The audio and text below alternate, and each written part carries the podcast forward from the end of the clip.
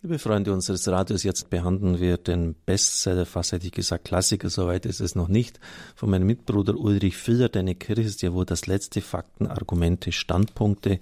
Ich werde nicht alles besprechen, was er in diesem Buch äh, erwähnt. Das ist sehr lesenswert. Wichtigste Punkte werde ich aber doch herausgreifen. Es geht jetzt nochmals um die historische Zuverlässigkeit der Heiligen Schrift und die Urkirche. Die heutige Kirche hat mit der Urkirche nichts mehr gemein. Dieses Vorurteil greift er auf und er geht dann auf die Beichtpraxis der heutigen Zeit ein, die in der frühen Kirche viel, viel, viel strenger war. Für Ehebruch war da eine Bußzeit von fast 20 Jahren vorgesehen, nur ein Beispiel zu benennen.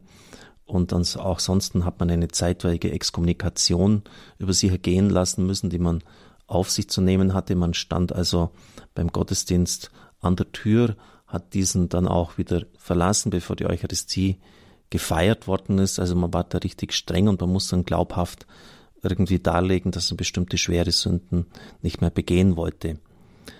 Und deshalb schreibt Phil richtig, unsere fortschrittliche Beichtpraxis steht in der Regel nicht im Fokus der Nostalgiker.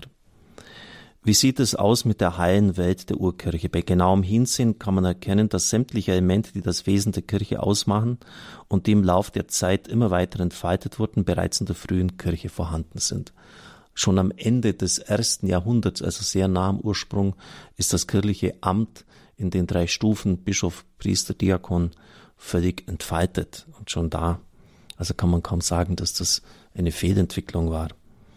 Der christliche Glaube war nicht nur ein gutes Gefühl, das er später durch heidnisch-griechische Philosophie und mittelalterliche Scholastik in starre Dogmen verbogen wurde. Von Anfang an wurden die Glaubensinhalte in formalen Bekenntnissen zusammengefasst und klar gegen Irrlehren abgegrenzt. Er zitiert dann den zweiten Johannesbrief. Viele Verführer sind in die Welt hinausgegangen. Sie bekennen nicht, dass Jesus Christus im Fleisch gekommen ist. Das war besonders für die griechische Philosophie sehr anstößig. Man hat sich Gott ja als überweltlich gedacht, aber keineswegs als jemand, der sich äh, in das Fleisch hineinbegibt. Das war fast schon etwas Unanständiges. Das war ja, eine Beleidigung, so etwas überhaupt zu denken. Johannes schreibt weiter, wer aber so etwas behauptet, dass Christus nicht im Fleisch gekommen ist, ist der Verführer und der Antichrist. Achtet auf euch, damit ihr nicht preisgibt, was wir erarbeitet haben, sondern damit ihr den vollen Lohn empfangt. Jeder, der darüber, der darüber hinausgeht und nicht in der Lehre Christi bleibt, hat Gott nicht. Wer aber in der Lehre bleibt, hat den Vater und den Sohn. Wenn jemand zu euch kommt und nicht diese Lehre mitbringt, dann nehmt ihn nicht in euer Haus auf, sondern verweigert ihm den Gruß. Denn wer ihm den Gruß bietet, macht sich mitschuldig an seinen bösen Taten also sogar den Gruß verweigern soll man.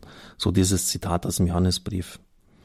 Wer ein Handbuch der Dogmatik aufschlägt, erkennt auch als theologischer Laie, wie die Inhalte unseres Glaubens von der frühesten Zeit, nämlich seit der Kirchenväterzeit, bis heute in ihrer harmonischen Entwicklung und Entfaltung dargestellt wurden.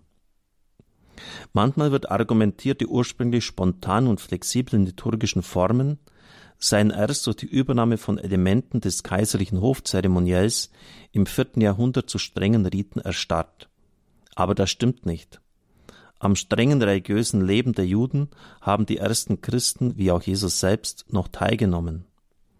Paulus korrigiert Missstände beim Gottesdienst der Gemeinde in Korinth 1 Korinther 11.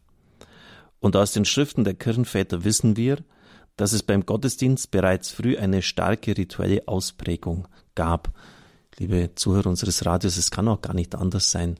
Weil wenn jetzt jeder den Gottesdienst so feiert, wie es ihm gerade zumute ist, dann, dann ist ein gemeinsames Feiern einfach nicht mehr möglich. Deshalb braucht es klare Regeln. Nach dem Konzil sind wir doch sehr froh darüber. Gibt es viele Möglichkeiten der Variation. Sie können beim Bußakt auswählen. Man kann die Fürbitten äh, formulieren. Man kann von den Liedern her variieren also es, von den Kanones her haben wir nicht mehr nur einen, wenn Sie die Schweizer noch dazu nehmen und den Versöhnungskanon sind es ja schon bald neun.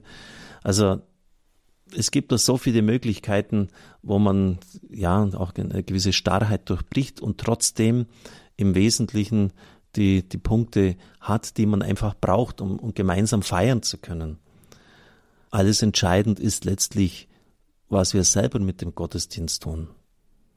Wenn der Busakt einfach nur ein Ritus ist, der heruntergesagt wird, wenn sie nicht den Streit mit der Frau, den sie vorher gehabt hatten, mit hineinlegen, die Auseinandersetzung mit den Kindern, die eigene Rechthaberei, ja, dann, dann ist es natürlich nur ein toter Ritus.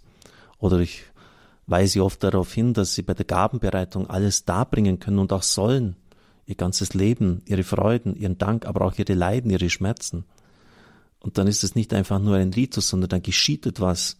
Das wird gewandelt. Sie dürfen den Herrn des Universums aufnehmen, den Gott, der alles erschaffen hat. Alle, die ihm begegnet sind, sind vor Furcht wie benommen gewesen vor diesem Mysterium. Wissen wir überhaupt noch, was wir da tun?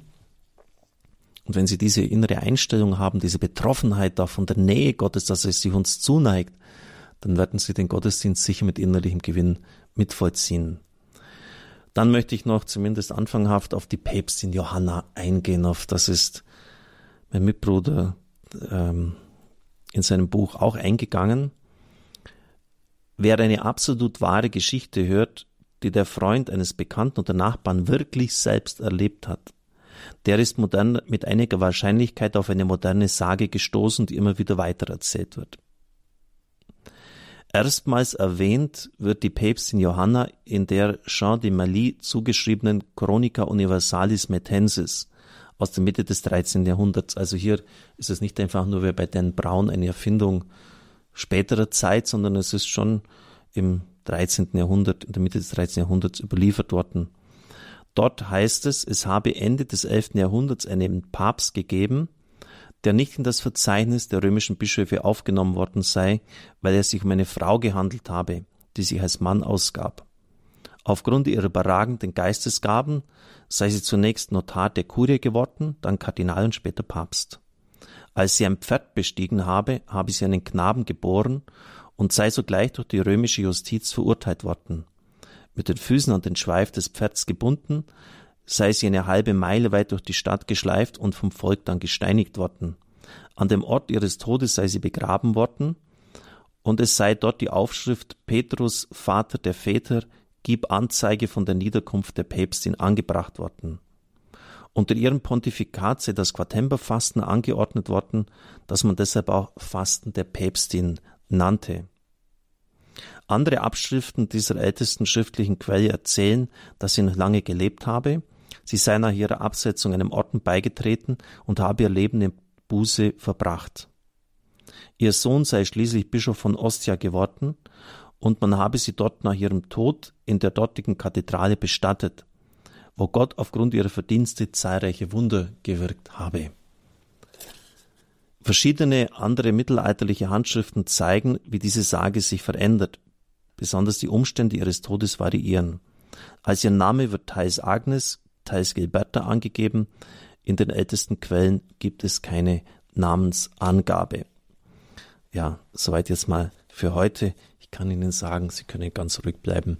Historisch gesehen ist die Abfolge der Päpste bestens bezeugt. Es gibt halt leider keine Lücke, wo man die Päpstin unterbringen könnte. Schade, werden manche Kritiker der Kirche sagen, aber es ist nun mal so.